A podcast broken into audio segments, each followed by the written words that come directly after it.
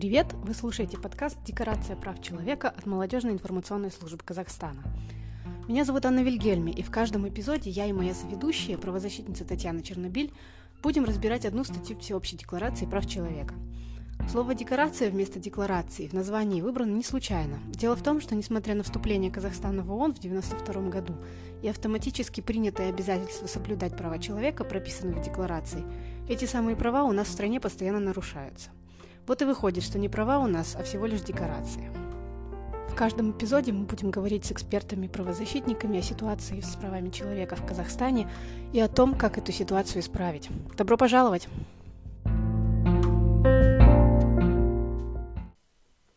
Я начну с такой истории из личного опыта. Когда мне было, наверное, лет 19 или около того, я пришла на школу гражданского образования в Миск преподаватель нам задал вопрос, что такое права человека. И нас там было, наверное, человек 30, молодежь, возраст 18-30 лет, вот в этом промежутке. И никто из нас, и я в том числе, просто не смог на этот вопрос ответить. Мне лично приходили там в голову какие-то варианты, что есть право на жизнь, есть право на труд, на образование — но само понятие прав человека я сформулировать не могла, и никто из присутствующих этого сделать тоже не смог. Много позже уже, когда я работала волонтером в МИСК, Ирина Медникова, наш генеральный директор, мне рассказала, что точка отсчета эффективности школы всегда ноль. То есть молодежь, которая приходит на школу гражданского образования, априори не знает ничего о правах человека. При том, что молодежь, которая туда приходит, это молодежь относительно активная, прогрессивная, которая ищет способ узнать что-то новое, как-то заниматься своим образованием дальше. Но даже вот эта активная, прогрессивная молодежь не знает о концепте прав человека или не может объяснить, что это такое. При том, что в одном из наборов, как мне Ира рассказывала, были даже студенты магистратуры юридических факультетов. То есть концепт прав человека, того, что у каждого человека просто по праву рождения есть неотъемлемые права, он прошел вообще мимо нас. Молодежь о них не знает, и о том, что они есть, даже не учат, получается, в профильных университетах. Почему такая грустная ситуация у нас? С чем это связано? Я не думаю, что те участники э, курса по гражданскому образованию или школ по правам человека, они были исключением в своем роде. Это действительно так. Мало кто может вот так вот взять и сказать, что такое права человека. Это действительно сложно сформулировать, и я не думаю, что это от того, что этому не учат. Наверное, этому учат вот так постатейно как-то, вот так же, как вы, вы себе представляли, да, что есть право на труд, да, что есть право на образование, на жизнь, там, на свободу от пыток и так далее. Но никто не пытался их обобщать, потому что на самом деле это сложно сделать. Это сложно сделать даже профессионалам или экспертам. Объяснить очень кратко, емко и просто, о чем это права человека. Это когда понятие тому, кто ты. Вот тебя так спросят сразу, кто ты, и человек не сможет ответить сразу, кто я, а кто я. Ну вот если кратко и раскладывать что такое права человека? Это взаимоотношения, наверное, человека с властью. Эта власть в нынешних условиях исторических, она представлена государством. То есть вместо государства, возможно, на каком-то этапе человеческого развития это может быть кто-то другой или что-то другое, например, какие-то корпорации, которые будут исполнять вот эти властные полномочия относительно подчиненных им людям.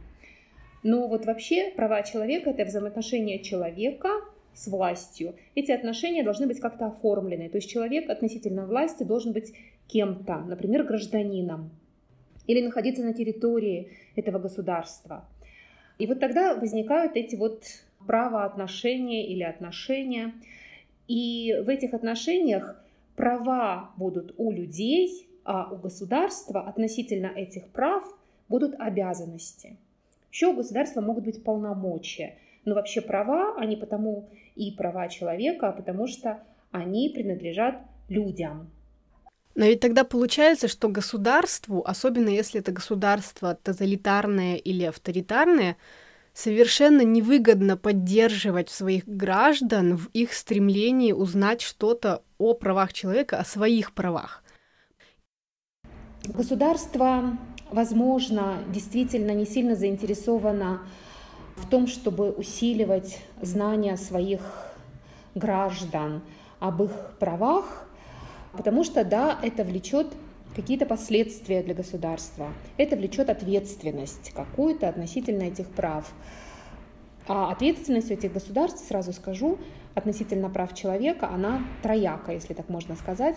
Государство должно не вмешиваться в процесс реализации человеком своих прав. А более того, оно должно а, способствовать этой реализации, то есть помогать в реализации этих прав человеку, в эффективной реализации, как говорят, прав человека. И третья обязанность государства – это защищать в случае, если права человека были нарушены. То есть вот информирование или повышение осведомленности своих граждан об, об их правах, оно, да, может быть и не в интересах государства. Но почему же государства все-таки делают это? Вы не раз упомянули Всеобщую декларацию прав человека. Да, это документ, который был принят Организацией Объединенных Наций в 1948 году. И чтобы быть вот этими членами Всемирного клуба, государства согласились принять на себя какие-то обязательства, в том числе в области прав человека. Поэтому хочешь не хочешь, ты должен таки говорить своим а, гражданам о том, что у них есть какие-то права, помимо тех, которые гарантируются правилами обустройства жизни в этом государстве, то есть правилами, которые устанавливает само государство. Потому что права человека, они вне государства, они больше, чем государство. Ну вот согласившись на членство вот в этом клубе большом, в Организации Объединенных Наций, государства принимают на себя еще пакет обязательств в рамках защиты, поощрения и невмешательства в права каждого из своих граждан и не граждан, которые находятся на территории или под юрисдикцией этого государства. Мы спросили известного международного правозащитника, эксперта Совета Европы и Московской Хельсинской группы Андрея Юрова о том, как в обществе возник запрос на концепцию прав человека. Давайте послушаем, что он скажет. Если мы говорим о международной системе защиты прав человека, то вот в современном виде концепция родилась после Второй мировой войны, и дело было не только в страшной войне, но и в геноциде нескольких народов и вообще нескольких социальных групп, который произошел во время период примерно до этой войны и во время этой войны. И стало понятно, что если государства современные более-менее выполняют функцию защиты человека от соседа с помощью полиции, с помощью самого государства, то стал самый важный вопрос, а как защитить человека от государства, как защитить человека от полиции, что делать в условиях этих вертикальных отношений. И вот тогда, собственно, начала разрабатываться система прав человека, как система вертикальных отношений между человеком и властью, и для того, чтобы кто-то мог защитить человека от власти. Мы говорили о Декларации прав человека. Расскажите, что это за документ? Какая у него вообще юридическая сила? Эта декларация, она называется Всеобщая декларация прав человека. И само слово в ее названии, декларация, говорит о том, что этот документ носит юридически, ну, упрощенно говоря, не совсем обязательный характер. В развитии этой декларации, чтобы принять, придать ей юридическую силу, позже, в 1966 году, были приняты два пакта. Международный пакт о гражданских и политических правах и Международный пакт о социальных, культурных и экономических правах. И вот все вместе они называются Билем о правах человека. Когда принимали эту декларацию, рассчитывали на добросовестность государств, членов ООН и участниц этой декларации. Это не значит, что мы все теперь граждане мира и все мировое сообщество каждого из нас в отдельности защищает. Нет, эта обязанность, она прежде всего лежит на самом государстве. И вот этот суверенитет, он очень часто подчеркивается в документах ООН, то есть э, вмешательство других стран а, во внутренние дела каждого из или каждой из э, стран-членов ООН предусмотрено в крайних случаях, в том числе и в случае грубых систематических нарушений прав человека. Основные обязательства относительно того, что написано во Всеобщей декларации, несут сами государства. Декларация чем хороша? Ее не нужно ратифицировать, как вот те пакты, которые я назвала, которые юридически обязательны. Каждое государство, становясь членом ООН, а Казахстан стал членом ООН в 1992 году, автоматически соглашается со всеми документами, выработанными этой организацией. То есть вот весь пакет документов, который есть, ты со всем им соглашаешься. Потом, чтобы себя еще вот обязать пожестче, ты ратифицируешь какие-то определенные договоры. И поэтому все члены ООН, сейчас их на сегодня их 193, они не, вне зависимости от того, ратифицировали они тот или иной договор, или пока в процессе ратификации подписали его, они должны соблюдать вот эти вот принципы и стандарты, которые заложены в той же Декларации прав человека. Всеобщая декларация прав человека начинается с преамбулы. Мы ее здесь читать не будем, потому что это самая длинная часть документа. Что такое преамбула? Это просто объяснение, зачем нужна декларация прав человека, почему концепт прав человека вообще важен, почему нужно было это как-то урегулировать.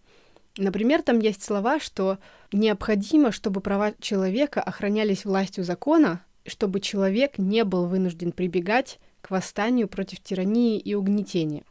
Там есть строчка, что народы Объединенных Наций подтвердили в уставе свою веру в основные права человека, в достоинство и ценность человеческой личности и в равноправие мужчин и женщин, и решили содействовать социальному прогрессу и улучшению условий жизни.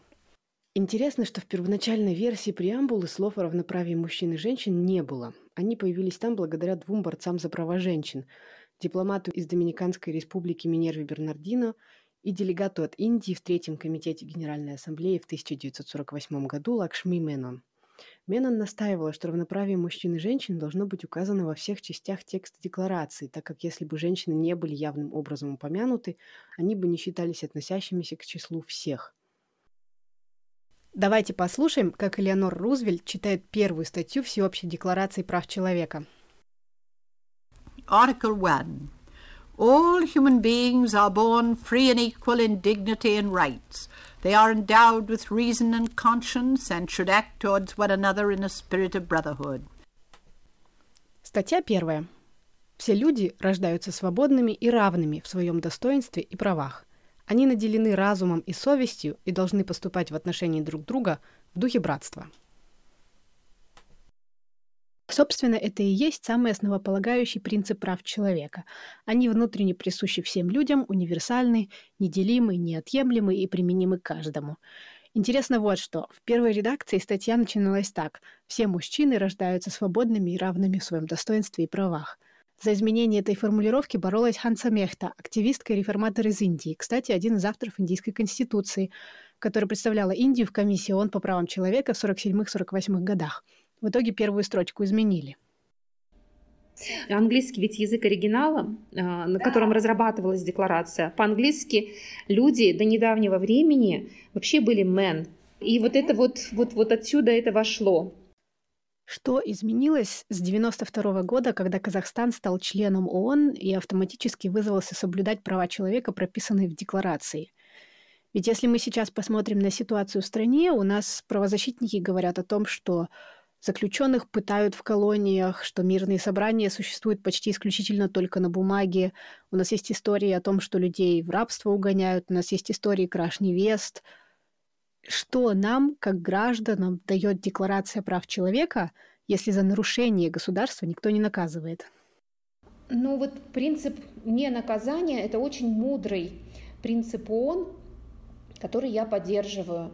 Становясь или соглашаясь вступить в вот это всемирное братство, государство свое волеизъявление делают. И в дальнейшем расчет как раз делается на вот эту свободу воли, или на добросовестность, или на зрелость государств, которые выбрали для себя, их никто не заставлял стать членом ООН. Поэтому применение силы – это вот опять же крайняя мера, то, о чем я говорила раньше. Государств абсолютно свободных от нарушений прав человека в мире нет.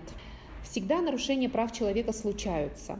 Но вот декларация она служит своеобразным маяком или ориентиром, или стандартом, к которому всегда нужно стремиться.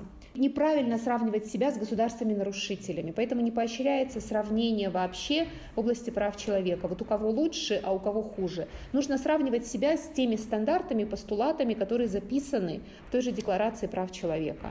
Вот это, наверное, тот стандарт, к которому нужно стремиться. Сделал ли что-то Казахстан, чтобы поспособствовать вот в этой самой наилучшей, эффективной реализации каждым своих прав человека в нашей стране.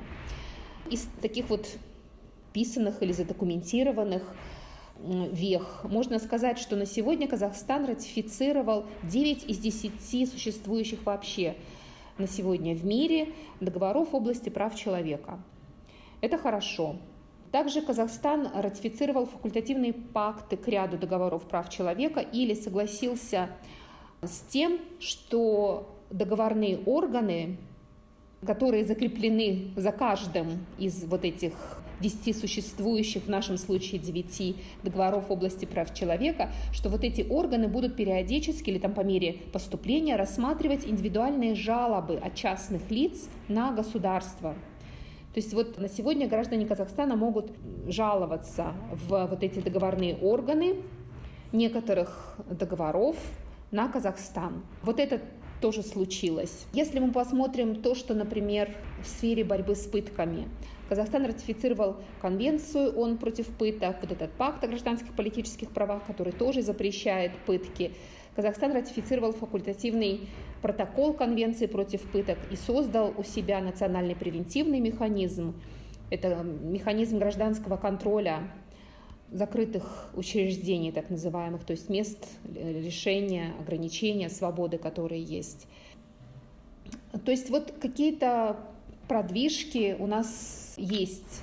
Недавно ратифицированная конвенция о правах людей с инвалидностью, например, это тоже достижение. Кроме того, Казахстан был в числе первых десяти государств, которые запустили конвенцию против насильственных исчезновений.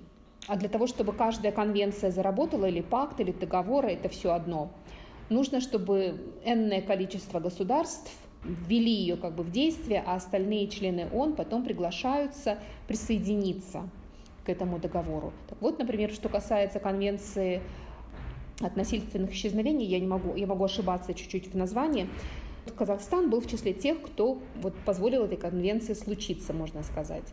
Но это вот на таком бумажном уровне. Но нарушения, да, случаются, и они чисты, конечно.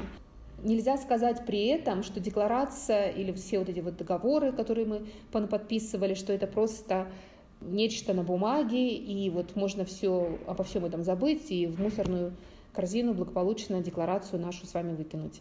Нет, декларация существует, ее нельзя игнорировать, и она вот таким напоминанием, такой, таким укором совести для всех государств служит.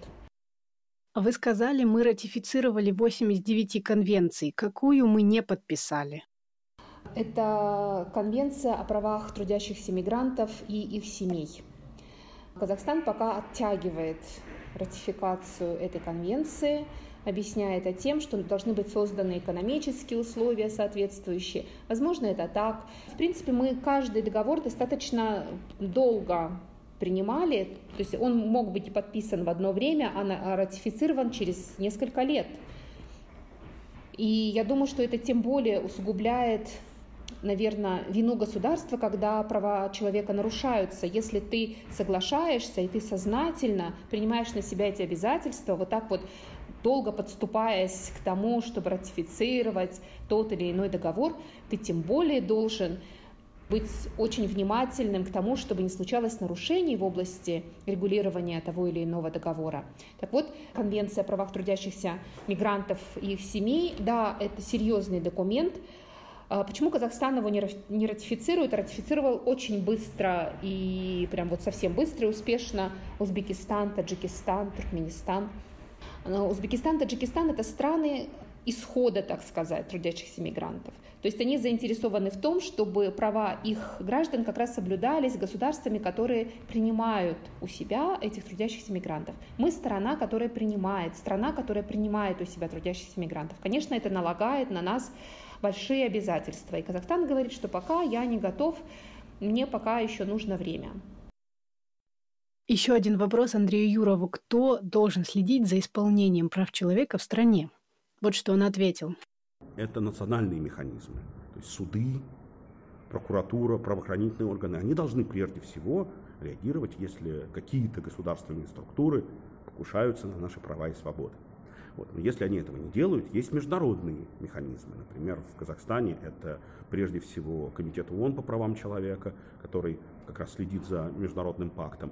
Если вы, неважно, гражданин какой бы страны, в том числе и гражданин Казахстана, оказались на территории Совета Европы, в том числе в России, то вы можете подавать жалобу в Европейский суд по правам человека. То есть есть разные механизмы, как национальные, так и международные. И эффективность их очень разная. В приличных странах и национальные, и международные действуют очень неплохо. Татьяна, а расскажите, в какие международные инстанции могут обращаться казахстанцы, столкнувшиеся с нарушением прав человека? Казахстан не входит в Совет Европы, поэтому Европейский суд по правам человека для нас тоже закрыт. Но куда-то же мы можем обращаться? Э, я уже упомянула, что наши граждане могут обращаться в договорные органы в ООН. То есть при каждом договоре есть свой договорной орган, например, комитет, ну, как правило, они называются комитеты, комитет против пыток, он работает в рамках конвенции против пыток, Комитет по ликвидации всех форм дискриминации в отношении женщин. По названию можно догадаться, что этот комитет работает в рамках соответствующей конвенции ликвидации всех форм дискриминации в отношении женщин. Комитет по правам ребенка и так далее. И вот в ряд таких комитетов наши граждане могут обращаться. Но так как это влечет обязательства по исполнению вынесенных соображений или мнений, как они называются, вот этих комитетов, это влечет исполнение государством вот этих э, соображений. И вот на это нужно согласие государства. Опять же, это мы возвращаемся к добросовестности стран, членов ООН, принявших на себя обязательства в области прав человека. И государство в каждом отдельном случае оно должно разрешить комитету рассматривать такие индивидуальные обращения в отношении себя. Наши граждане действительно не могут обращаться в региональные механизмы защиты прав человека, а они существуют в мире, в Америках, в Северной и в Южной это один механизм, в Европе и в Африке. В Азии такого регионального механизма нет, это оставляет нас только с. Так же, как и всю остальную Азию большую. И вот туда наши граждане могут обращаться. Обращаться могут в Комитет против пыток, в Комитет по ликвидации всех форм дискриминации в отношении женщин, Комитет по правам человека. Вот этот Комитет по правам человека, он только так называется широко, работает в рамках пакта о гражданских политических правах. Если мы говорим о международных инстанциях, то обычно жалобы туда принимаются только после того, как человек пройдет все локальные суды. Но если изначально понятно, что справедливости ты в суде не добьешься, что защищаться будет только позиция государства, как это обычно бывает в политически мотивированных делах, почему нельзя сразу подать жалобу в международный орган, избежав при этом волокиты и судебных издержек? Ну вот опять же это говорит о том, как устроена Организация Объединенных Наций и вся система защиты прав человека. По умолчанию принимается добросовестность государства, зрелость государства и добрая воля государств.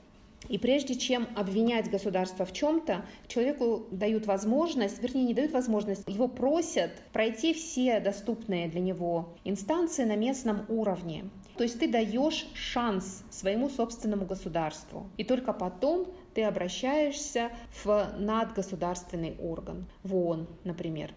Вместе с тем, есть такое положение, что если ты докажешь, что в твоем конкретном индивидуальном случае, отдельно взятом, те инстанции, которые государство предлагает для разрешения каких-то проблем на внутреннем уровне, если они для тебя недоступны, неэффективны или неоправданно затянуты, вот если ты это докажешь, то тебе можно минуя необходимость исчерпывать все средства правовой защиты на местном уровне, обратиться в наднациональный орган, в нашем случае в ООН. А есть какая-то статистика обращений казахстанцев в международные инстанции с подобными жалобами? Статистики по обратившимся как таковой нет. Есть статистика по тому, сколько жалоб в отношении Казахстана было рассмотрено договорными органами. Их сейчас 25-27, если я не ошибаюсь. Скорее, статистика, наверное, которая тревожна и должна насторожить, сколько таких решений исполнено в результате Казахстаном. Вот эти договорные органы, в отличие от судов, как Европейский суд по правам человека, Межамериканский суд, Африканский, выносят не решения, они выносят соображения или мнения. То есть они предлагают государствам рекомендации по приведению ситуации в э, нормальное положение. Обязательны ли они для исполнения? Их нельзя сравнивать с решениями Европейского суда по правам человека, межамериканского, африканского. Там это решение. Здесь выносится мнение или соображение. Обязательны они для государства в силу своего членства в Организации Объединенных Наций. То есть насколько ты добровольно, добросовестно считаешься с принципами и задачами ООН, настолько же добросовестно ты должен и полно выполнять те рекомендации, то есть тебе говорят как твоему собрату, вот в этом сообществе, сообществе государств. Вот, брат, ты взял на себя обязательства определенные. Здесь вот у тебя не получается с чем-то справиться. Смотри, какая ситуация. Мы тебе предлагаем исправить эту ситуацию вот так. И ты говоришь, спасибо, окей, принято, будем исполнять. И ты исполняешь. Там, вот там отношение такое к государствам в ООН. В полиции э, всемирной не существует, к счастью, наверное. Иначе это было бы вот еще государство над государствами. Та самая власть, которой противостоят права человека и призваны противостоять права человека. Вот. Э, выносятся мнения, соображения, рекомендации. И государство согласившись с тем, что вообще индивидуальные жалобы будут рассматриваться, оно принимает эти э, рекомендации и обязано их исполнить, будучи членом этой организации, подписав этот договор, согласившись с тем, что жалоба будет рассмотрена в отношении тебя. То есть, получается, в итоге никто не проверяет, исполнило ли государство эти рекомендации или нет? Нет, проверяют. Есть специальные люди или там органы. Внутри комитета это специальные докладчики по вынесенным решениям. Они периодически сообщаются с государством и спрашивают, ну как там у вас обстоят дела, исполнили решение, не исполнили решение. Причем это делается не на конфиденциальной основе, а делается это публично. Это будет везде опубликовано, что вынесено столько-то решений, не исполнено. И это будет делаться всегда. Два инструмента ООН которые вот находятся в распоряжении этой организации, по наблюдению за тем, насколько добросовестно государства-члены исполняют свои обязательства, скажем, в области прав человека, эти инструменты называются пристыжение и обвинение. Или даже не обвинение, а называние, blaming and shaming по-английски. И эти два считаются самые влиятельные инструменты. Казахстан, к счастью, он очень чувствителен вот к таким blaming and shaming.